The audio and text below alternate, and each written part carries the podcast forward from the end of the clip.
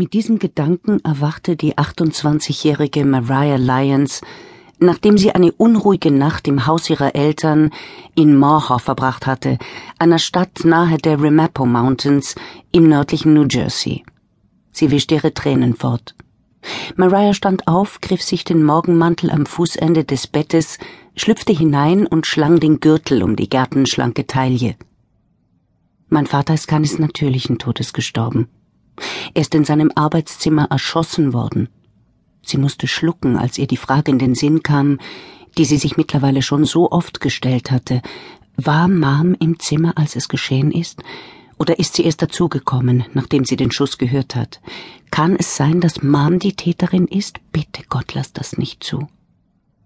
Sie ging zum Toilettisch und betrachtete sich im Spiegel. Ich bin so blass, dachte sie, als sie sich ihr schulterlanges schwarzes Haar bürstete. Die Augen waren geschwollen von ihren vielen Tränen in den letzten Tagen.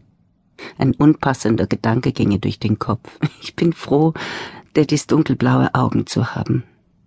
Und dass ich so groß bin wie er. Beim Basketball hat das jedenfalls nie geschadet.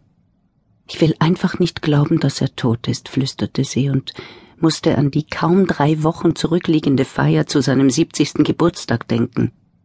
Wieder ließ sie die vergangenen vier Tage Revue passieren.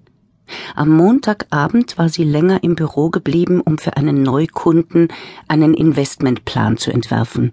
Als sie um acht Uhr in ihre Wohnung in Greenwich Village kam, rief sie wie gewöhnlich ihren Vater an.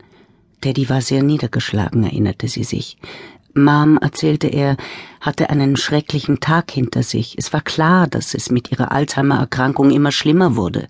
Aber aus irgendeinem Grund habe ich um halb elf noch einmal angerufen, weil ich mir Sorgen um sie gemacht habe. Als sich Daddy nicht gemeldet hat, wusste ich, dass etwas nicht stimmt. Wieder musste sie an die scheinbar endlose Fahrt von Greenwich Village nach New Jersey denken. Immer wieder hatte sie von unterwegs angerufen.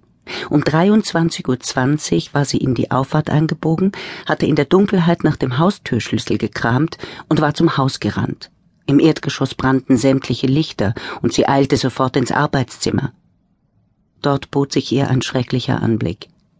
Ihr Vater lag zusammengesackt über dem Schreibtisch, Kopf und Schultern waren blutüberströmt, ihre Mutter, ebenfalls voller Blut, kauerte im begehbaren Wandschrank neben dem Schreibtisch und hielt Vaters Pistole umklammert. Mom hat mich angesehen und gestöhnt, so viel Lärm, so viel Blut. Ich war völlig außer mir, erinnerte sich Mariah. Ich habe den Notruf gewählt und nur gestammelt, mein Vater ist tot, mein Vater ist erschossen worden. Wenige Minuten darauf ist die Polizei eingetroffen. Ich werde nie vergessen, wie sie Mom und mich angesehen haben. Ich hatte Daddy noch im Arm, deshalb war ich ebenfalls voller Blut, und einer der Polizisten sagte, ich hätte den Tatort kontaminiert, weil ich Daddy berührt habe. Mariah wurde bewusst, dass sie die ganze Zeit in den Spiegel gestarrt hatte, ohne sich wirklich wahrzunehmen. Die Uhr auf dem Toilettisch zeigte bereits halb acht. Ich muss mich fertig machen, dachte sie. Um neun sollen wir im Bestattungsinstitut sein. Hoffentlich ist Rory bis dahin mit Mom fertig.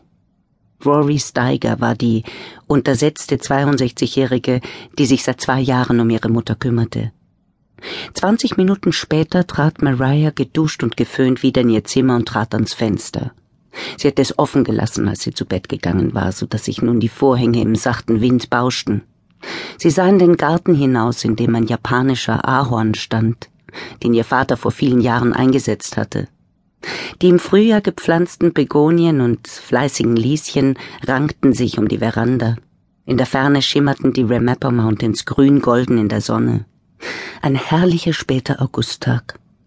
Ich will nicht, dass heute so ein wunderschöner Tag ist, dachte Mariah. Man könnte glatt meinen, es wäre nicht Schreckliches passiert, aber es ist Schreckliches passiert. Daddy ist ermordet worden. Ich will, dass es regnet und kalt ist und nass. Ich will, dass Regen auf seinen Sarg fällt. Ich will, dass der Himmel um ihn weint. Er ist für immer fort. Trauer und Schuldgefühle drohten sie zu überwältigen. Der sanftmütige College-Professor hatte sich erst drei Jahre zuvor so sehr auf seinen Ruhestand gefreut, weil er dann all seine Zeit mit dem Studium alter Manuskripte verbringen konnte.